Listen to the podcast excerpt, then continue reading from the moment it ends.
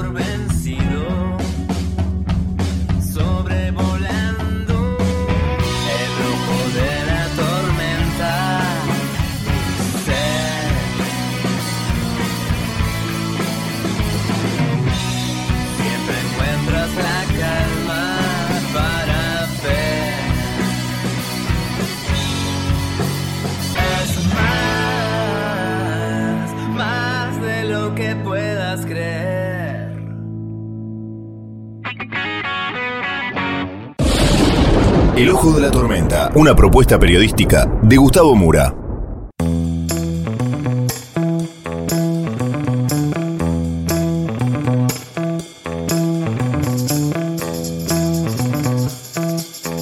Hola, ¿qué tal? Muy buenas tardes. Bienvenidos al Ojo de la Tormenta. Hoy vamos a hablar de ideologías. Vamos a hablar de las dos ideologías que caracterizan en estos momentos al mundo, la izquierda y la derecha. Y precisamente esto es lo que ha dejado bien en claro esta semana las elecciones que ocurrieron en Europa y lo que está pasando en América del Sur. A continuación, pasamos a explicarlo. Vamos entonces con los temas del día de hoy en este breve sumario.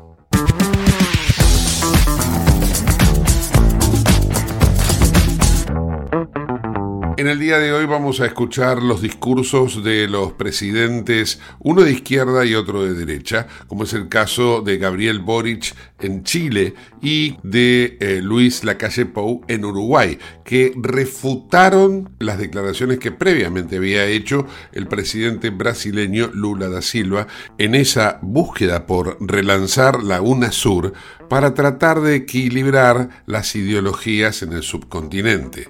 Sabido es que la derecha empieza a cobrar forma, no solamente en América, sino también en Europa, a raíz de las últimas elecciones que se han llevado a cabo en el viejo continente. España es un ejemplo, Turquía fue otro, pero también están los casos previos, como por ejemplo de Italia, como por ejemplo también en los países nórdicos, Suecia, Dinamarca. Bueno, en definitiva, Lula teme que la derecha se apodere en algún momento de América Latina y de esta manera es como, buscando relanzar la UNASUR, pretende equilibrar las cosas. El final fue inesperado. Los presidentes le contestaron y Lula tuvo que salir a reforzar su idea.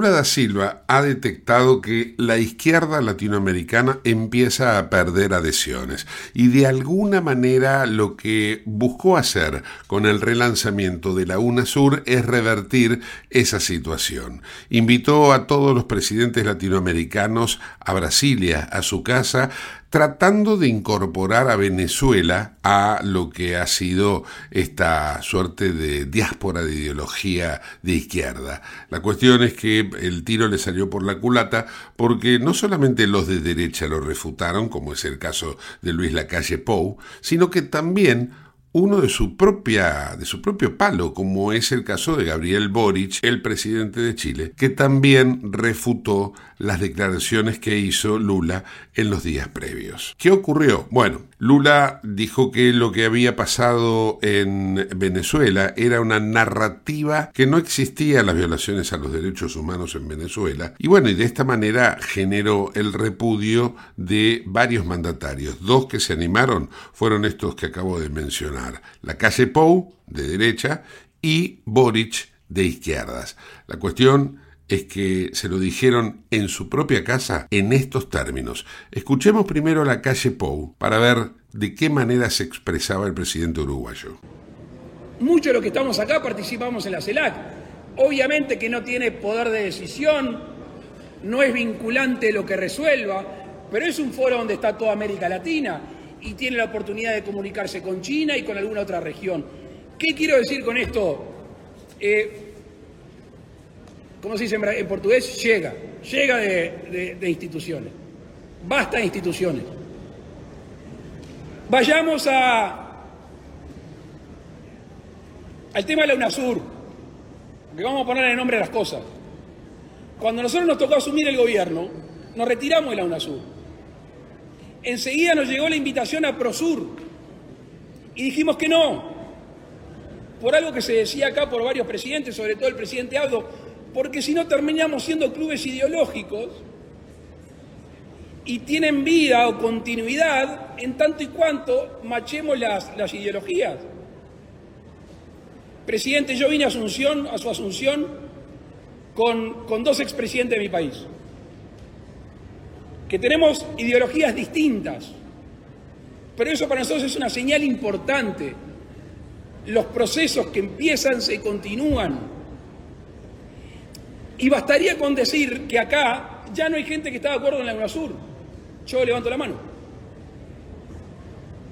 Entonces, insisto, eh, presidente, utilicemos los mecanismos que tenemos, las instituciones de las cuales participamos. Es bienvenido el liderazgo de las grandes naciones. Eh, y Brasil,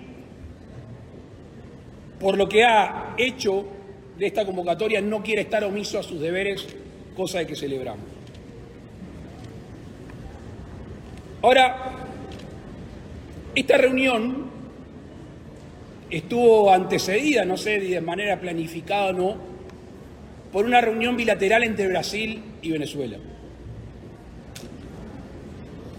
Y hay una, eh, declaración que se está negociando en estos momentos, que yo tengo el borrador acá. Y yo, presidente, debo decirle que quedé sorprendido cuando se habló de lo que sucede en Venezuela es una narrativa. Ya saben lo que nosotros pensamos con respecto a Venezuela y al gobierno de Venezuela.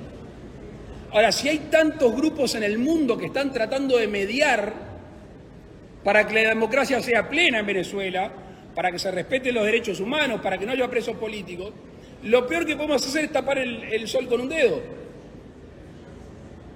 Pongámosle el nombre que tiene y ayudemos. Y lo digo, señor presidente, porque hasta hace poco tiempo Uruguay no tenía embajador en Venezuela. Y nosotros nombramos un embajador en Venezuela. Como tenemos en Cuba y como tenemos en tantos otros lugares. Porque nuestra afinidad es con el pueblo venezolano y no nos corresponde a nosotros elegir el gobierno, pero sí tenemos la posibilidad de opinar. Y le voy a decir por qué, presidente, tengo la posibilidad de opinar acá.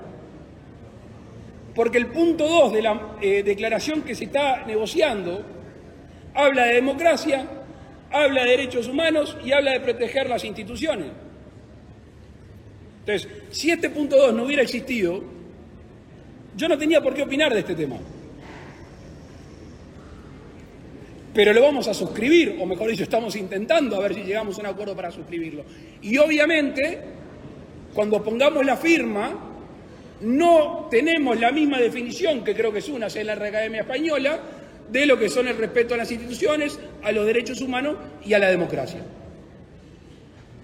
Por eso, con un ánimo constructivo y con lo del principio, celebrando esta convocatoria, y haciendo hincapié en un muy buen discurso que le escuché al presidente de Guyana, nosotros vamos a ser juzgados por nuestras acciones y allí tenemos que ir y no perdamos el tiempo, que la vida se termina y aunque algunos crean que no, los gobiernos también. Muchas gracias.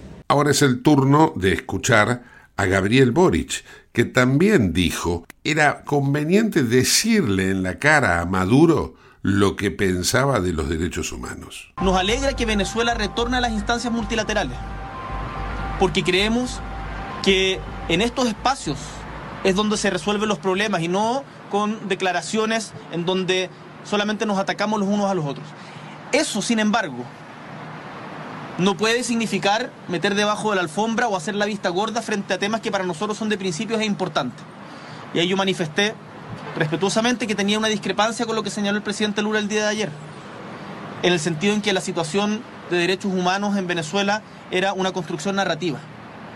No es una construcción narrativa, es una realidad, es seria y he tenido la oportunidad de verla en los ojos y en el dolor de cientos de miles de venezolanos que hoy día están en nuestra patria y que exigen también una posición firme y clara respecto a que los derechos humanos deben ser respetados siempre y en todo lugar, independiente del color político del gobernante de turno. Y eso aplica para todos nosotros. Y eso desde nuestro punto de vista, como gobierno chileno y en particular yo como presidente, como un presidente de izquierda, creo que era importante manifestarlo de frente a Nicolás Maduro en esta primera oportunidad que teníamos de encontrarnos. También dijimos muy claramente que las sanciones que se imponen a los pueblos no debilitan a los gobernantes, dañan a los pueblos. Lula no se quedó atrás. Lula dijo que esta narrativa le hizo daño a Maduro, como una narrativa le había hecho daño a él, hablando elípticamente de Jair Bolsonaro, y cuando Lula estuvo preso por corrupción. La cuestión es que Lula, volviendo al tema de las ideologías, considera que Europa también está virando a la derecha. Las elecciones en España fueron una situación que encendió las alarmas. Lo mismo con lo que venía ocurriendo ya en tendencia por Italia, parte del electorado francés, no todo, pero parte del electorado francés que mira en cierto modo hacia la derecha. El crecimiento de Le Pen, precisamente en Francia, es lo que llama la atención. ¿Cómo han perdido las eh, socialdemocracias Noruega, Suecia, Dinamarca?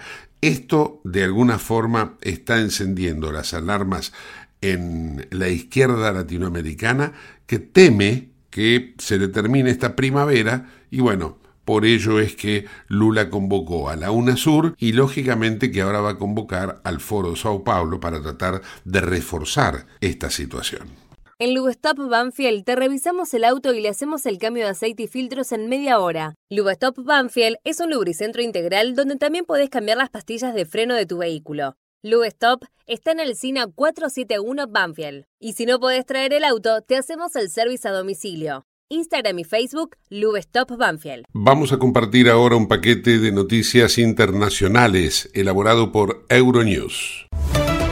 La OTAN desplegará 700 tropas adicionales para ayudar a sofocar cualquier nuevo brote de violencia en Kosovo. Las fuerzas de apoyo a la paz de la OTAN han acordonado la zona donde el lunes se produjeron enfrentamientos con ciudadanos serbo-kosovares que causaron 30 heridos entre los efectivos de la Alía. El motivo de los disturbios son las elecciones a la alcaldía. La OTAN y la Unión Europea tratan de mediar entre Pristina y Belgrado. El presidente serbio Aleksandar Vucic ha pedido a los embajadores de Francia, Alemania, Italia, el Reino Unido y Estados Unidos que garanticen la seguridad de los serbios de Kosovo.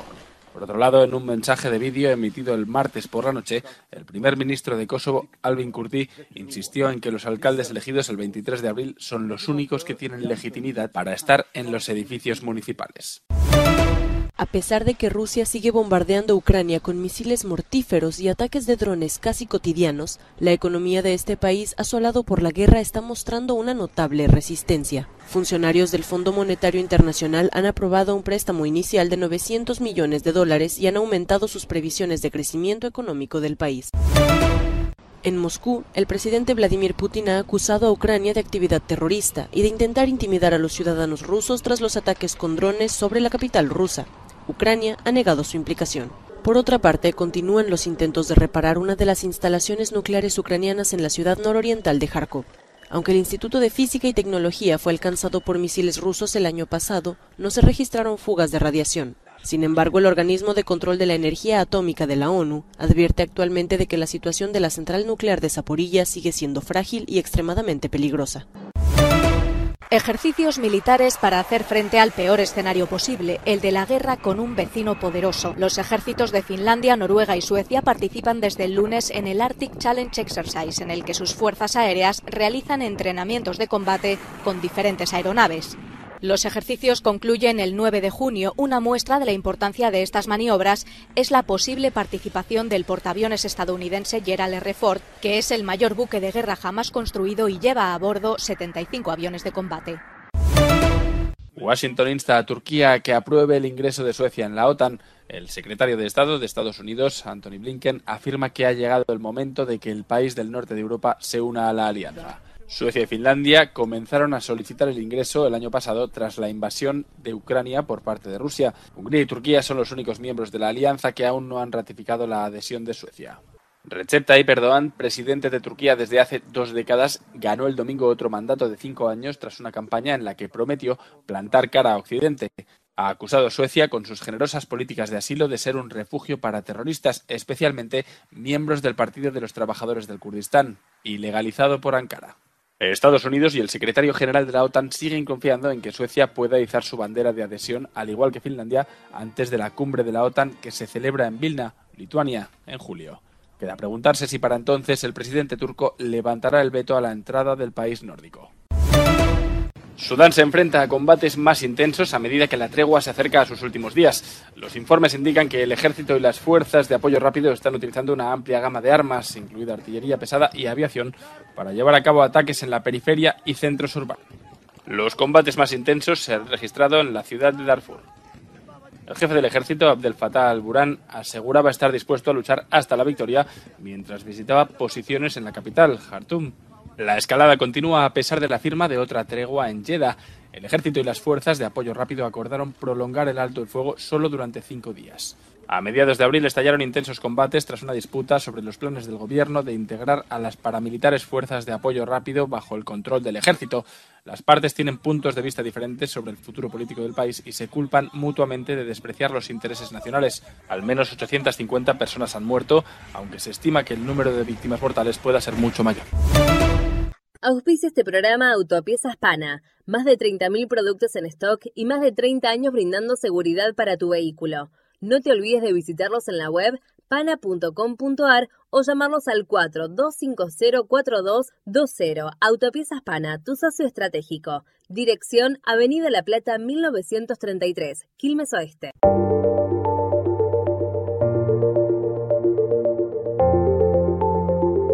Nos trasladamos ahora a la provincia de Santa Fe. Allí, en la ciudad capital, está Pat Bakir con el siguiente informe. Adelante, Pat. Hola Gustavo, ¿qué tal? Buenas tardes, ¿cómo estás? Para vos y los oyentes, eh, te comento que acá lamentablemente en la ciudad de Rosario siguen las balaceras, no, no hay posibilidad de cambio prácticamente, es como que Rosario ha sido abandonada a su suerte, de alguna manera. Más allá de lo que pasó con Torren, el hermano del jugador de Argentinos Juniors que fue acribillado a balazos, aparentemente por estar involucrado en el narcomenudeo, es muy frecuente. Las escuelas están cerrando, ya no hay posibilidad, digamos, de dar clases por la noche porque la gente está muy asustada y claramente todos los días están saliendo a manifestarse porque de verdad Rosario está sangrando y mucho.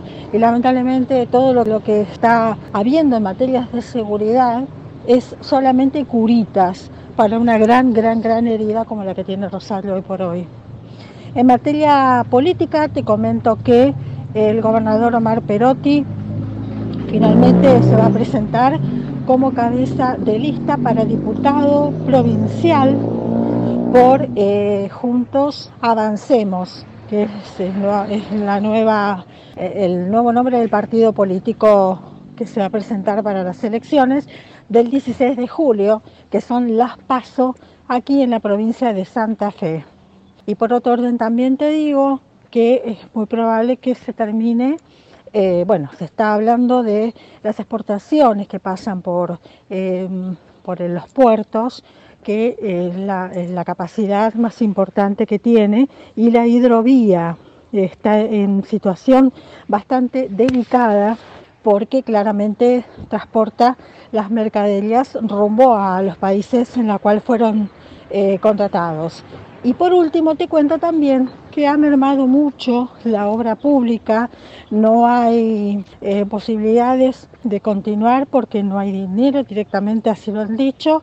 Nación dice que ha girado todo lo que es el Ministerio de Catopodis, pero aparentemente en la eh, provincia de Santa Fe, en el gobierno de Perotti, no, no, dicen lo mismo. Aparentemente necesitan eh, que se gire ese dinero para poder pagar a la gente que está trabajando en estas obras. Otra cosa también que te quería comentar, Gustavo, era que lamentablemente se ha echado a mucha gente en las obras públicas porque eh, no, no hay manera de, de poder pagarle los sueldos. Hasta la semana que viene, si Dios quiere, con muchas más novedades desde aquí de la provincia de Santa Fe. Claro que sí, hasta la semana próxima, Pat. Pat Bakir, en el ojo de la tormenta. Comunícate con nosotros al 11 59 65 20 20, el WhatsApp de Late. Ahora vamos a hacer una breve pausa, no te vayas del ojo de la tormenta.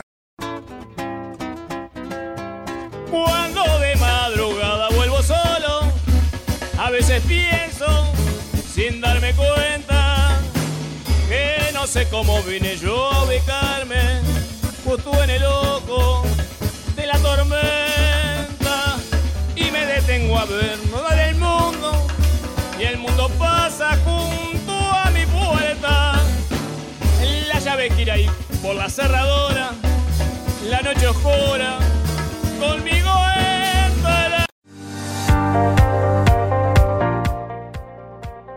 Urgente. La Subsecretaría de Atención Primaria y Salud de Merlo informa, todo paciente adulto con síntomas o sospecha de dengue debe concurrir a la guardia del Hospital Eva Perón, ingresar por la calle Pasteur, acercarse al mostrador, anunciarse y de ahí se lo derivará al consultorio correspondiente. Los síntomas del dengue son fiebre acompañada de dolor detrás de los ojos, de cabeza, muscular y de articulaciones náuseas y vómitos, malestar intenso general, aparición de manchas en la piel, picazón y o sangrado de nariz y encías.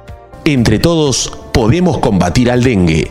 Gobierno del Pueblo de Merlo, Intendencia Menéndez.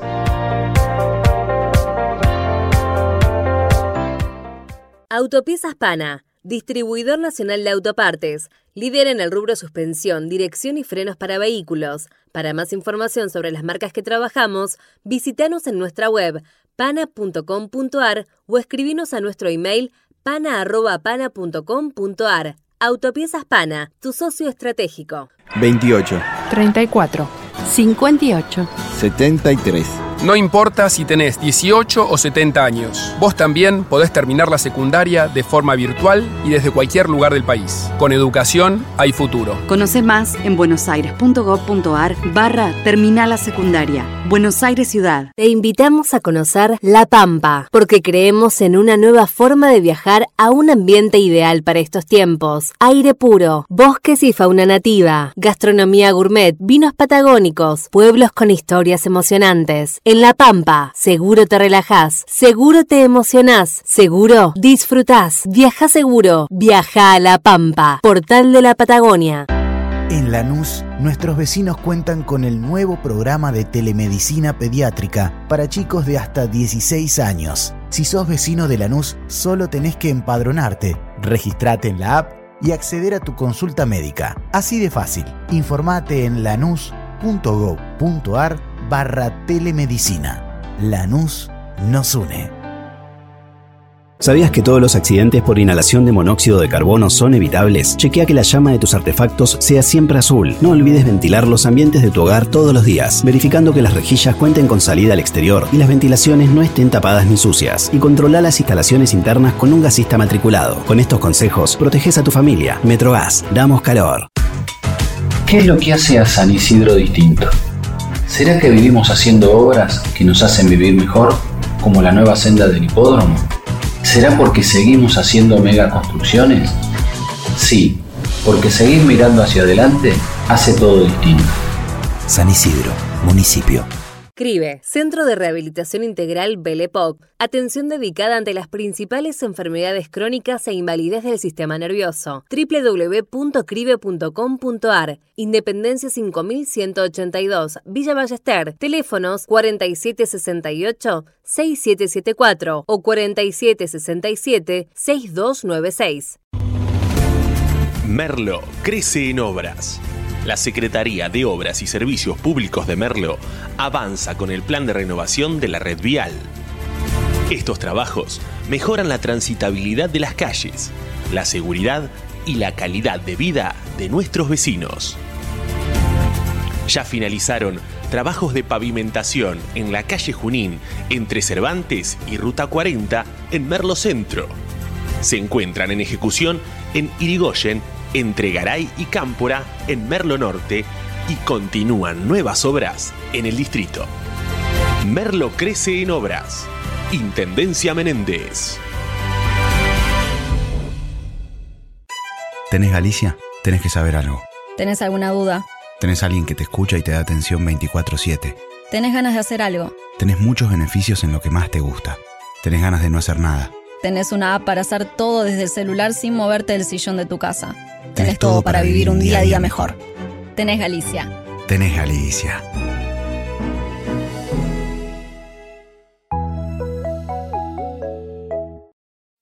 En Late estás escuchando El Ojo de la Tormenta con Gustavo Mura. En el ojo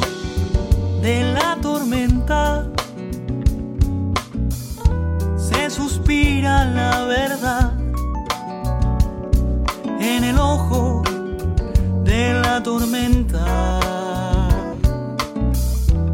es momento de bailar. Ya tu alma vuela libre, esperando el huracán.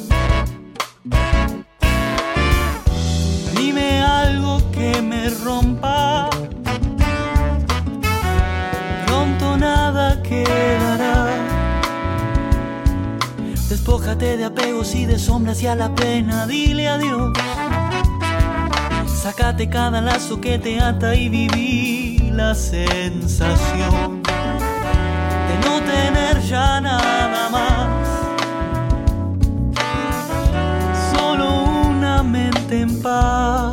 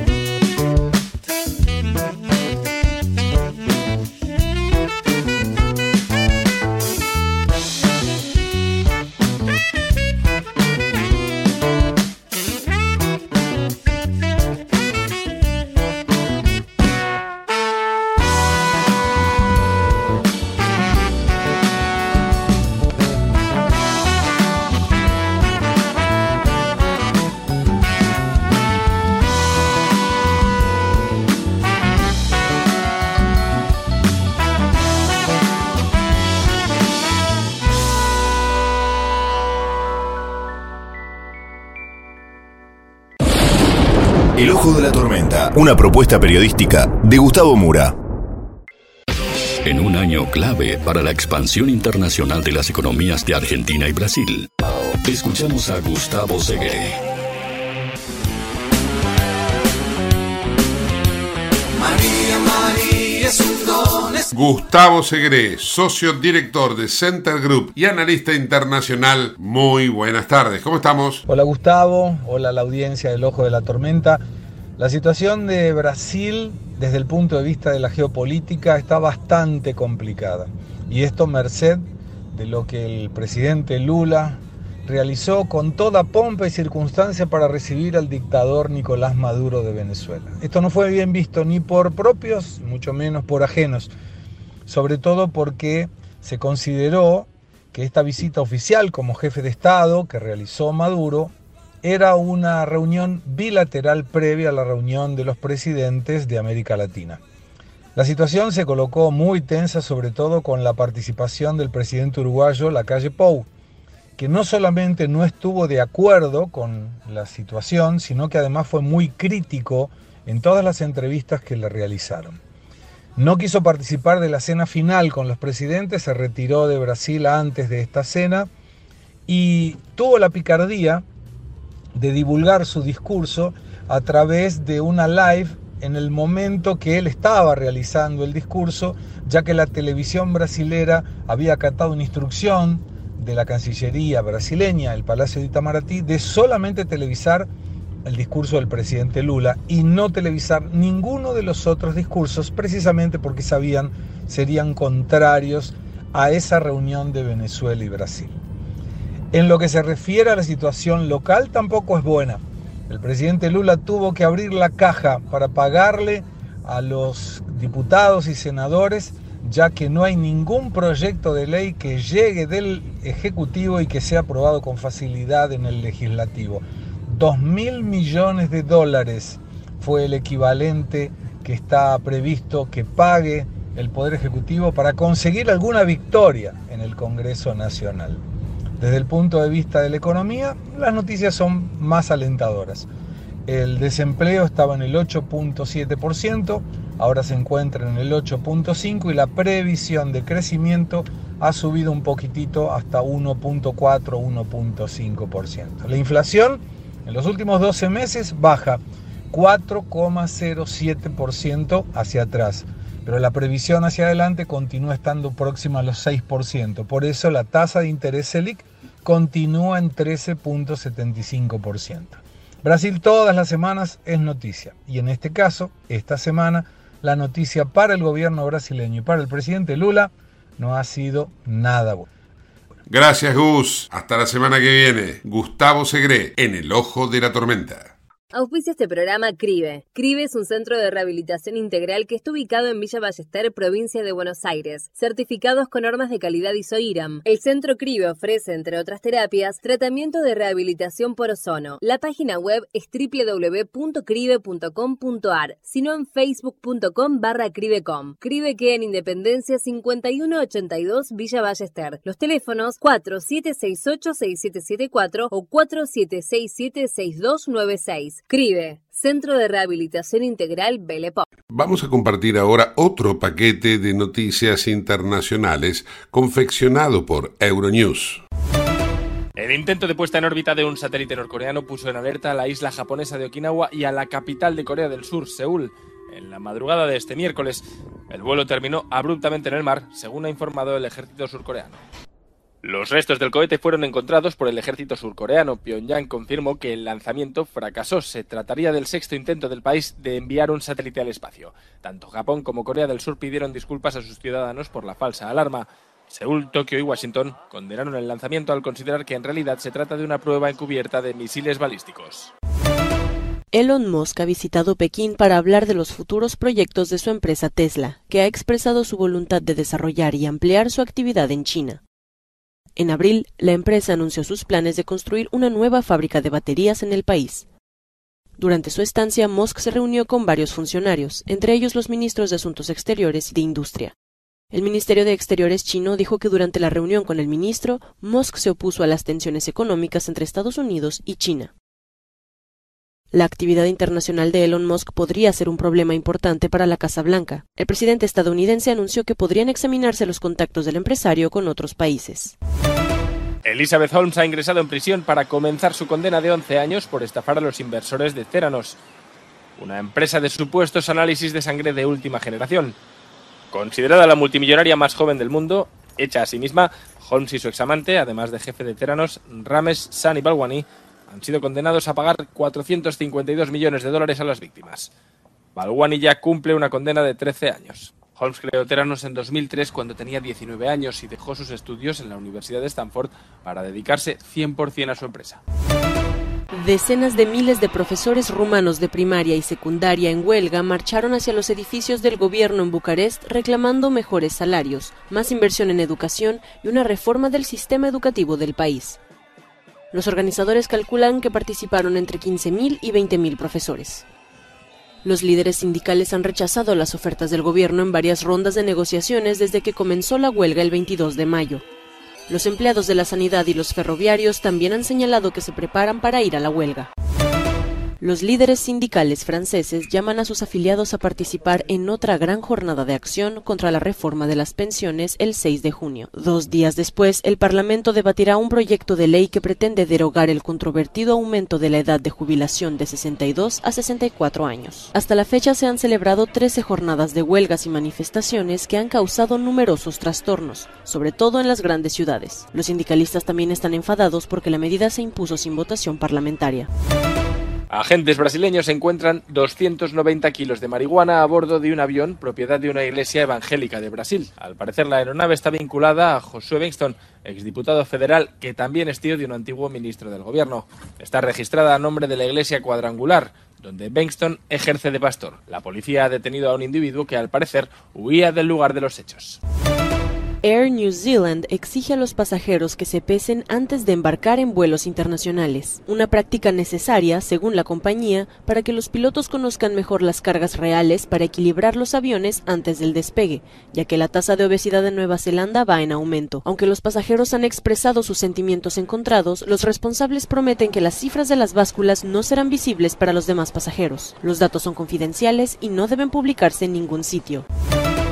Te invitamos a conocer La Pampa, porque creemos en una nueva forma de viajar a un ambiente ideal para estos tiempos. Aire puro, bosques y fauna nativa, gastronomía gourmet, vinos patagónicos, pueblos con historias emocionantes. En La Pampa, seguro te relajás, seguro te emocionás, seguro disfrutás. Viaja seguro, viaja a La Pampa, portal de la Patagonia. Bueno, hasta aquí llegamos en el día de hoy. Nos encontramos en el próximo Ojo de la Tormenta. Gracias por habernos acompañado. No hay que fijar la mirada en otra dirección.